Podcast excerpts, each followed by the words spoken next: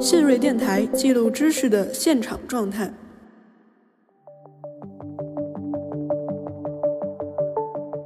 很多人他会对这个数据表示疑惑，就是说，哦，他这个东西跟我的感受不相符，它不准，或者是说他没有真实的反映自己的一个身体状况，然后他就会去质疑这个数据，或者是去把这个数据进行一番自己的诠释。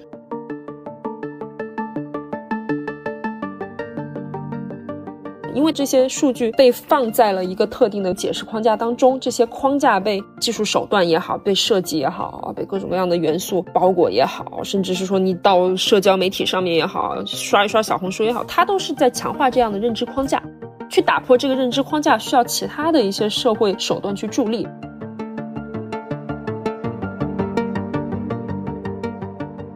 工作当中很多不可控的事情，但我每天一个小时雷打不动的健身，或者是我看着这些数据增长，它会给某些人带来一个对于自己身体掌控、对于自己时间和空间掌控的这么样子一个感受。但是大部分人对于自我的一个失控，或者是说在现在的一个非常不确定的这么样子一个状态，是没有多余的精力去对于自我进行管理，或者是对于自己的健康进行额外的关注的。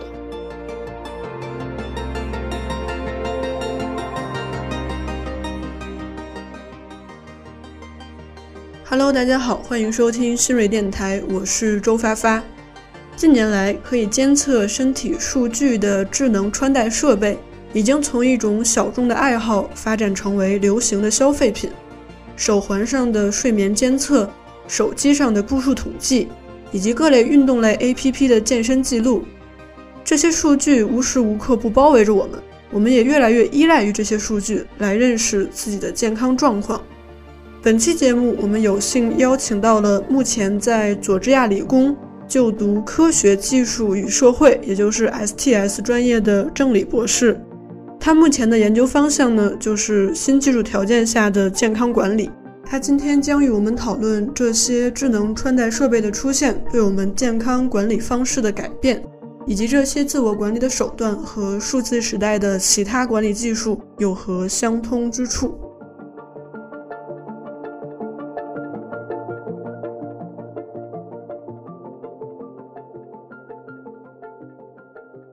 你的博士论文就是聚焦在这个可穿戴设备和健身管理。对对对，身体管理，然后可穿戴设备，然后各种各样的智能设备，以及就是说在现在的大背景之下，人们是怎么样子去认识自己的身体，然后怎么样子去适应到整个的一个大的环境当中。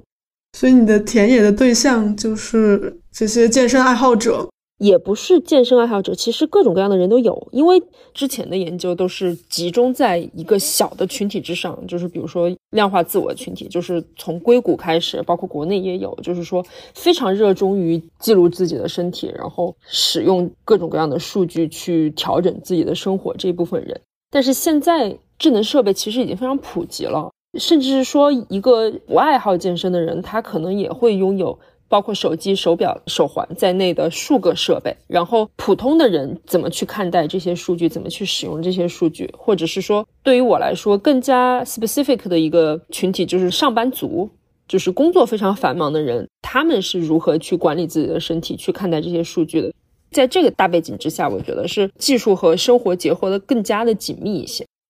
嗯，我就是你说的这个不太关注自己身体状况的那一类人，然后。我应该就是你关注的普通人，所以我就只能算是浅用过这些设备。比如说我用手环，可能我只是很关心自己的睡眠状况。对，现在的一个手环和手表，它所涵盖的数据其实非常多，不断的有新的数据，或者是说更加科学。这科学不一定是真正的就是科学，就是说手环各种各样的电子产品，大家都会去说。哦，我这个是最新的数据，是最完整的，或者是各种各样的数据，就是更综合的一个数据，甚至是说数据之上的数据。比如说，我给你一个打分，或者是给你一个评价，这样子的数据不断的会出现。然后每个人都是根据自己的生活的工作的一个节奏、一个条件去选择自己需要的数据，去诠释自己需要的数据，而不是说每个人都会成为一个健身专家、一个健身爱好者，或者是全民健身，然后每个人对于数据的解读是一样的。其实不是这样的。但是说健身设备，或者是说各种各样的一些智能的设备，手环啊、手表也好，它对于用户有一个我们所说的就是互联网的人喜欢提，比如说一个用户画像啊，或者是一个他所想象的一个典型的用户会是什么一个样子，然后去按照这个样子去进行一个设计，会去有一个这么样子大的框架在那里，但是每个人自己又会在这个框架之下发挥自己的主观能动性。说白了就是。按照自己喜欢的或者按照自己需要的一个过程去使用这些数据。你刚才说你比较关心的是这个上班族他们怎么运用这些设备进行健康管理。嗯，就是你在田野的时候，你会发现他们更关心哪些指标，或者他们会怎么关注哪些指标？人和人之间非常的不同。就是有的人关注的是睡眠，他觉得睡眠比较重要；有的人喜欢去关注自己的一个体重变化，或者什么心率啊，或者是锻炼啊这么一个数据。但是其实上班族一个很大的一个困难，就是说工作带给他们的压力，或者是工作所带给他们的一个对于个人空间和心智的挤压是非常非常显著的。然后这种对于心智、对于一个人精力的这么样子的一个挤压。是会让人没有能力，或者是没有时间和空间去关注自己的健康。而技术呢，很多技术它会想象一个理想的场景，就是说，哦，你可以使用这些碎片化的一些时间，在上班的时间，或者是抽空的时间，或者是你把自己的所有的运动都记录下来，然后我这个算法，我这些软件会帮你去管理，会有这样的一个想象在里面。但是在实际生活当中很难，就是说。他所遇到的困难是非常的显著的，就是一个人他想要去掌控自己的身体的这么样子一个状态，想要去解读这些数据，都是要花大量的时间和精力的。啊，不管说你上下班走路也好，想去关注一下自己的体重也好，他都会就是需要大量的属于个人的一个时间和空间。而现在就是说，工作对于人的挤压，对于人的个人空间的侵占，已经让就是健康管理变成了一个奢侈的东西。虽然说现在很多人，包括大厂，很多人非常热衷于健身，但是其实很多人是通过健身去重新建立自己对身体的掌控。工作当中很多不可控的事情，但我每天一个小时雷打不动的健身，或者是我看这些数据增长，它会给某些人带来一个对于自己身体掌控、对于自己时间和空间掌控的这么样子一个感受。但是大部分人。对于自我的一个失控，或者是说在现在的一个非常不确定的这么样子一个状态，包括疫情也好啊，包括各种各样不确定的状态下也好，是没有多余的精力去对于自我进行管理，或者是对于自己的健康进行额外的关注的。技术可能在这方面达不成这样的目的，或者是说它没有办法去兑现对于人群健康这么样子一个承诺。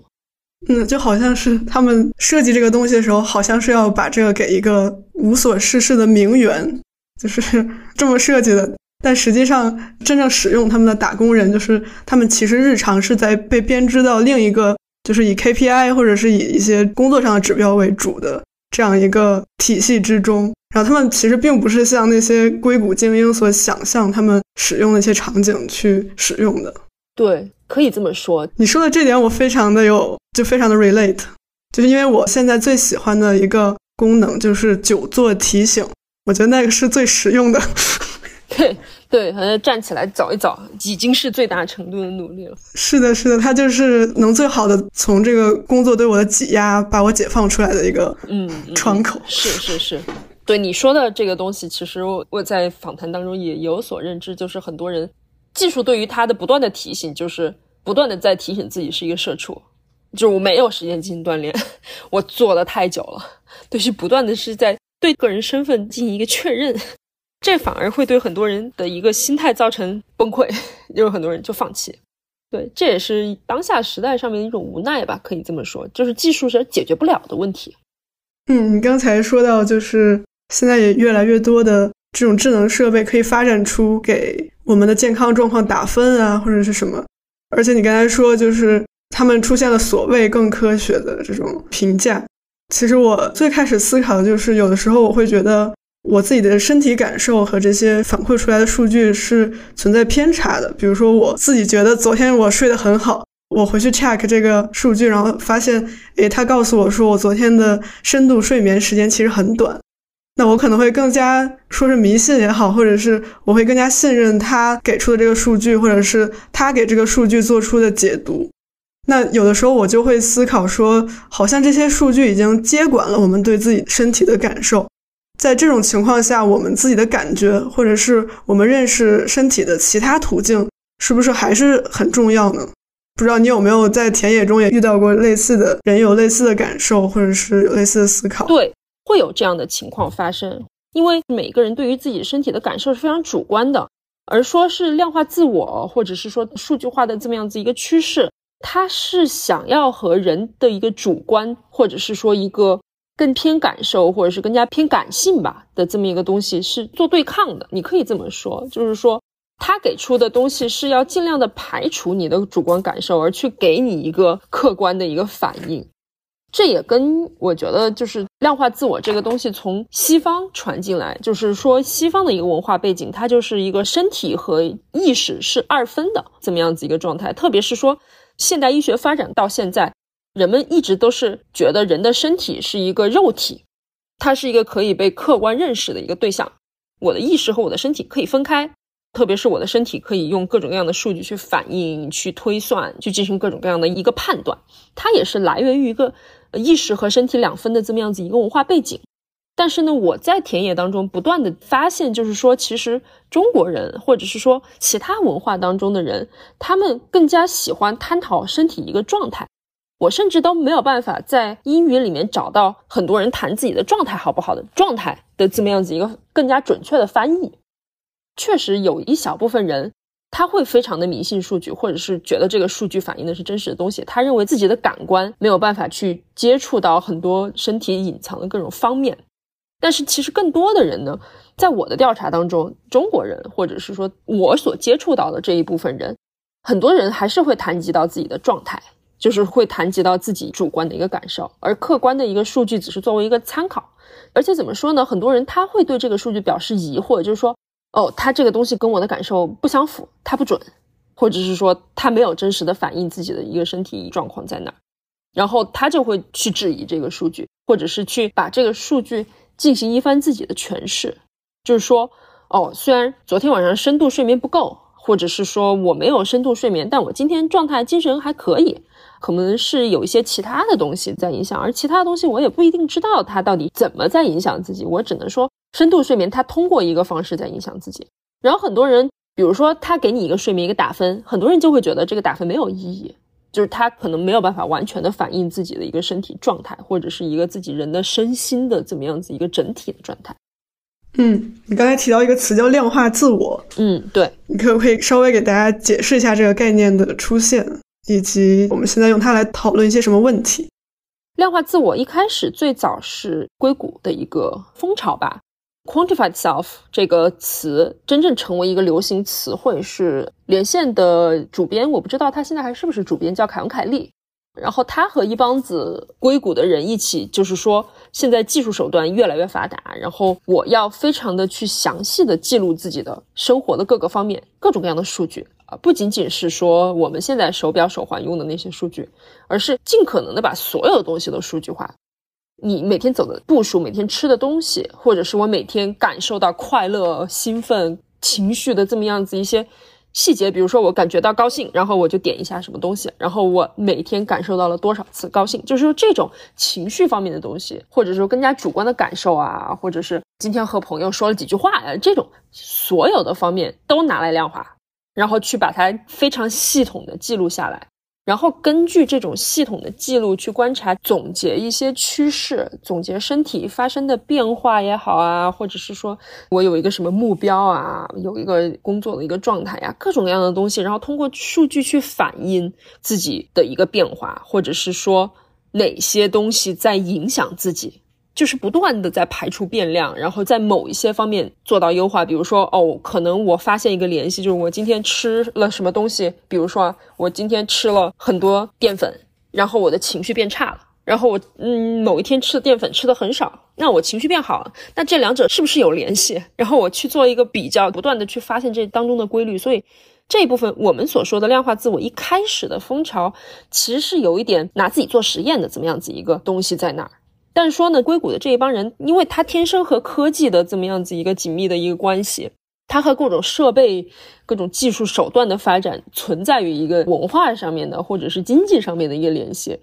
所以说，很多科技公司他会去跟进这个风潮，他会觉得这样的生活方式非常酷，呃，非常的科学，嗯，非常的技术，非常的有未来感。然后就会根据这些人的一个 lifestyle，可以说是一个生活的状态也好，可以说是他们一个生活的方式也好，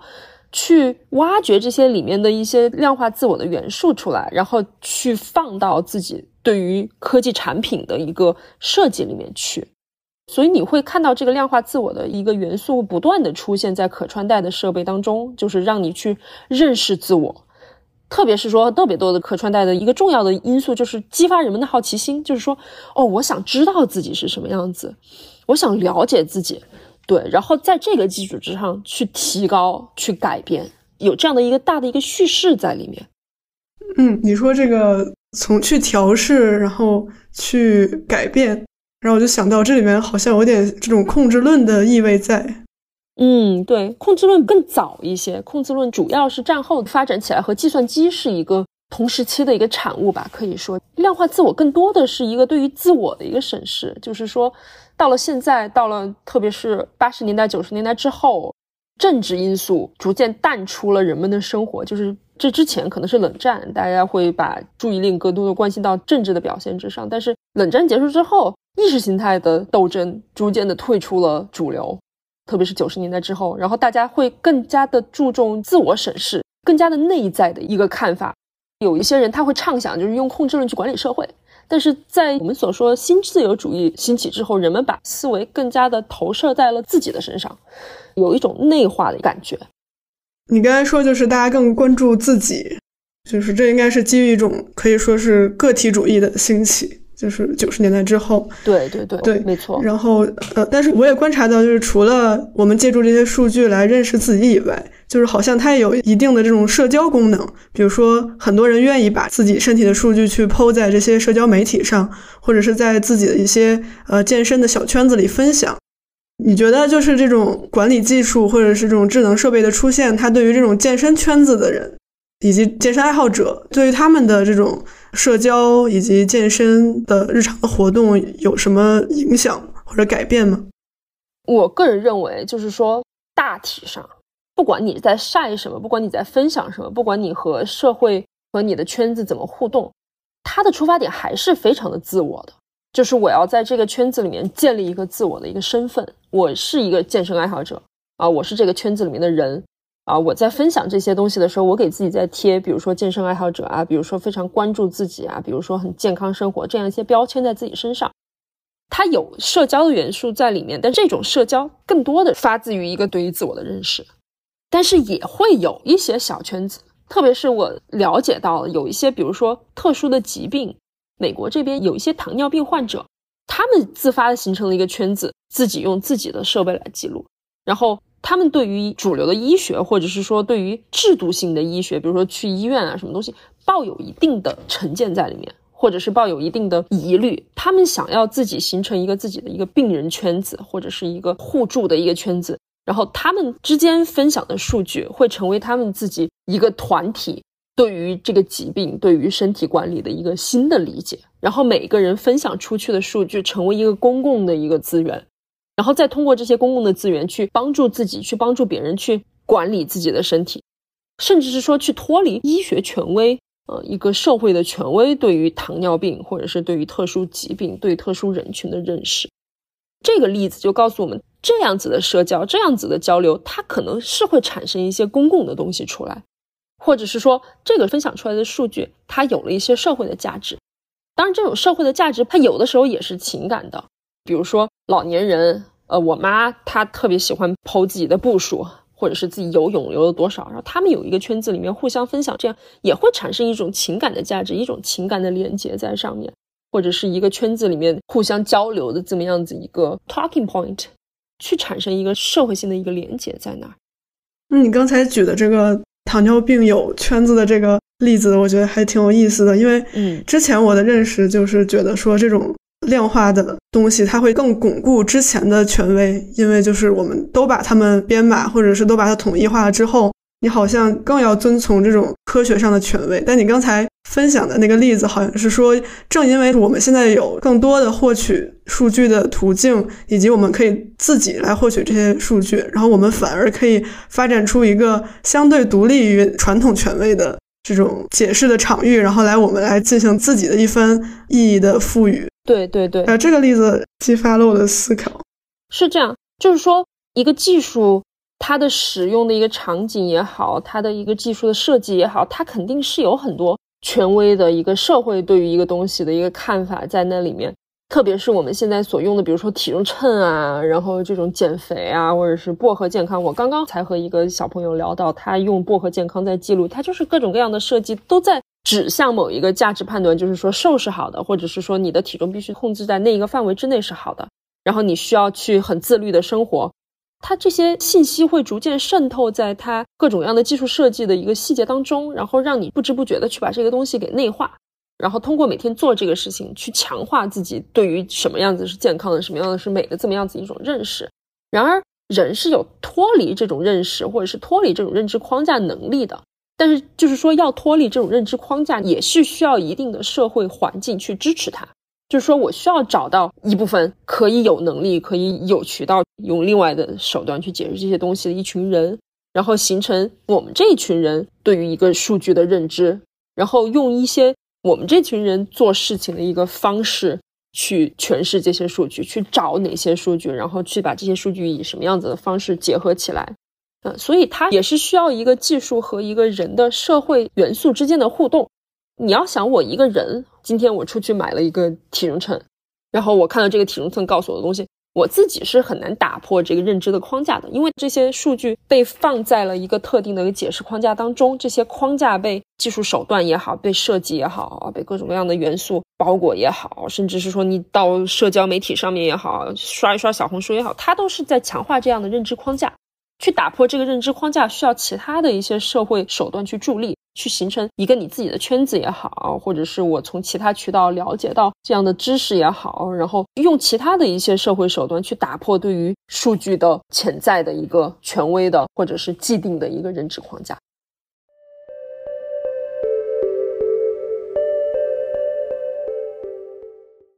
我们还比较关心，就是记录我们非常详细的这些健康数据的隐私性问题，就是我们如何保证这些健康数据不被滥用，或者说记录到哪一个细节的程度是比较合适的。数据隐私现在确实是一个比较大的一个问题，它这个问题反映在几个方面的。第一个是第三方的一个对于数据的应用，比如说我这个 app 记录的数据，我卖给其他人获利。或者是我卖给，比如说在美国这边非常多的就是卖给保险公司，然后保险公司会根据这些数据去给你要价，比如说给你制定一个更高的一个保费也好，或者是说赔付的一个标准也好，它都可以变得非常非常的个人化，而这些东西是非常潜在的，它的一个利益输送的一个环节，有的时候是不太容易发现的。比如说，美国现在这边很多公司会鼓励员工去戴手环，甚至一些游戏化的一些方式，比如说啊，今天这个小组用手环记录了步数，如果达标了或者是胜利了啊，你可以获得一些什么样子的奖励，然后鼓励员工去做这样的记录。但是其实这个手环或者是这个 contract 是一些健康保险公司去卖的，他卖给你，他就是为了。鼓励员工去进行更健康的一些生活。如果你用这个手环，如果你达到了某一个健康的标准，那么我可以给你降低保费，然后去节省公司对于员工健康的开销。但你也不知道他到底把这个数据卖给了谁，然后是不是透明的啊？是不是通过这个过程当中，消费者或者是说员工或者是说使用这些手环的人是处于了一个不利的地位啊？这些东西很难去得知，然后很多人会对这个东西产生疑虑。然后也会受到一些，就是我们所说被大数据坑啊，或者怎么样子一个一个状况在这，所以这个是现在一个担心，就是数据隐私会被商业公司拿去获利，或者是产生对于个人不利的这么样子一个境况。然后还有一个担心，就是说数据泄露之后，甚至是说把你的姓名啊，把你的个人资料抹去之后，你现在在网络上面的数据还是可以把你的身份给重建回来。啊，比如说我看到了通过步数的记录或者通过 GPS 记录，这个人天天到 A 公司上班，下班之后去了 B 健身房，然后又到了 C 哪哪哪，然后这些东西它加总起来、汇总起来，还是可以重建出你一个人的生活面貌和你的身份，因为你的数据实在太多了，你在社交网络上面留下的痕迹实在是太多了，甚至是说我有数据保护，我可以把你的名字、把你的身份证号什么都抹掉，还是可以重建出来你是一个什么样子的人。这样子的一个数据泄露，往大了讲，可能会对你的人身安全产生一个影响，可能会有不法分子利用你的一个轨迹，或者是利用你的身份来对你造成不利的一个后果，会威胁到人身健康安全。那这个是往大了讲，最坏情况可能是这样。即使不这样啊，对于你的一个人身份的重建，也是可以被广告公司拿去获利，我去制作一些精准的广告去投放你。啊，当然，有的人喜欢个性化的广告，特别是说现在很多 App，即使说苹果它已经可以把个性化的广告推荐关掉，嗯，还是会有很多 App 说啊，这个我们希望是给你更好的一个广告的推荐啊，我们希望更加精准的去投放啊，然后如果你喜欢的话，请把你的数据提供给我们，还是会有这样的话术在里面。对，但是就是说，一个消费者他自己有多大的能力去管理？去担心这些事情，很多人其实已经放弃了，就是说，哎，反正都是这样了，那就这样吧，啊！但是拥有数据的一个商业公司也好，数据管理公司也好，他们的权利会因为数据的丰富而越来越大，越来越大，越来越大，最后到你自己其实已经你生活在了天网当中，已经成为了数据的受害者。嗯，面对这种状况，就是学界有没有给出过一些什么监管上的建议呢？或者是除了我们从理论上去批判它，有什么可行的方法？一个就是说，数据保护法就是说，给人，特别是用户更多的一个知情和裁量权。比如说，欧盟的数据保护法明确的确定了数据归属于数据的产生方，就是这数据是我的，然后我有权去获取这些数据，甚至要求特定的公司去删除我的个人数据。这是有一个法律规定在那儿的，就是甚至是说，你现在如果是欧盟公民，或者是在欧盟境内生活的人。有权去，比如说发一个邮件去 Instagram 说把所有的数据给我，然后 Instagram 就必须把所有的数据，包括你看了哪些网站啊，包括你去了哪儿，你点击了哪些东西，所有的东西都必须给你。然后我说我要把这些东西都删掉，他必须删掉，不然的话就会吃官司。他的出发点是给予一个用户尽可能多的一个裁量权，但是其实这也是不够的，因为毕竟不是每个人都有这个心思去管这些东西。我其实不是做政策研究的，我呃 说白了，我也不知道前沿现在对于具体的政策制定有什么样子的新的一个建议。但是现在确实是在一个非常非常初级的一个阶段，在非常用力探索什么样子的技术手段或者是什么样子的法律能够给予用户最大的保护，去避免商业的甚至是政治方面的对于数据的一个滥用。但这其实是真的是非常困难。我个人也是觉得，就是说现在的法律框架必须要跟上技术的进步，必须要去读懂这些技术它究竟在干什么，读懂这些算法究竟在算些什么，才能去说更加透明的、更加有力的去监管这些数据。嗯，那我们就拉回你的老本行，因为你是就读 STS 专业嘛，就是 Science, Technology and Society。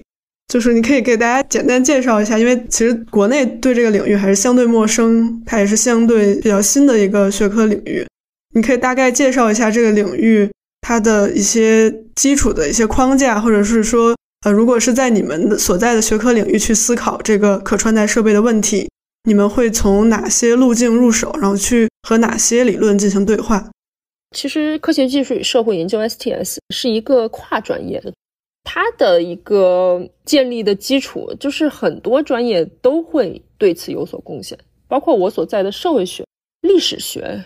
甚至是说哲学、经济学、媒体研究，现在媒介研究也非常的火，就是各种各样的社科，甚至是说自然科学，包括心理学，这些都会对这个跨专业领域本身有所贡献，而这个跨专业领域的一个基础，就是说。人所组成的社会和技术、和科学、和知识之间的互动模式，它研究的是这么样子一个互动、一个共建。我们领域经常说 co-production，就是共建，就是技术它贡献了什么样子的一个力量，然后人的社会的一个元素在这中间又发挥了什么样子的作用。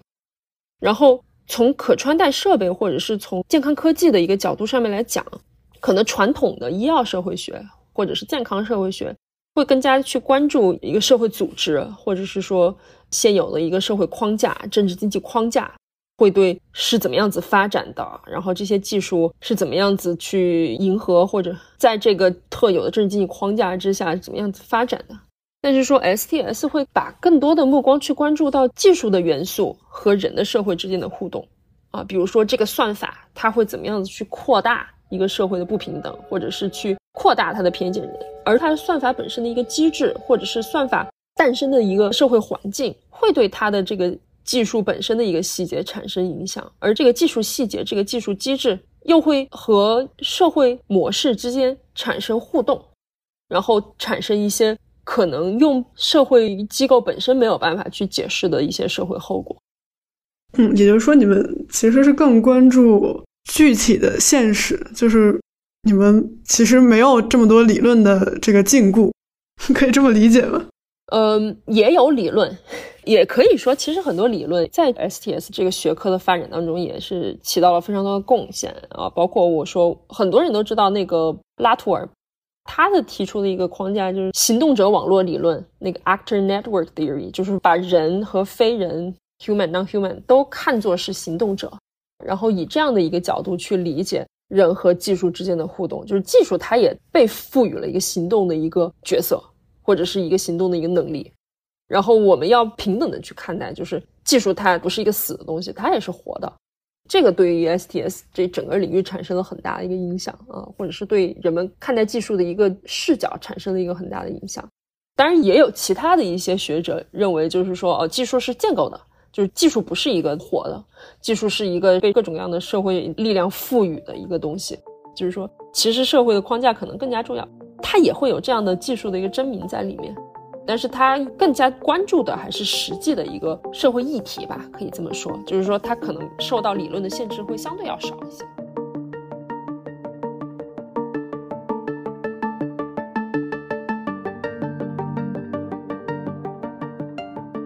记录知识的现场状态，这里是新锐电台，一档由新锐周报编辑团队策划制作的学者谈话类播客节目。您可以在苹果、小宇宙和荔枝播客 APP 上搜索“新锐电台”，订阅我们的节目。也欢迎大家关注“新锐周报”公众号，获取最新的节目信息。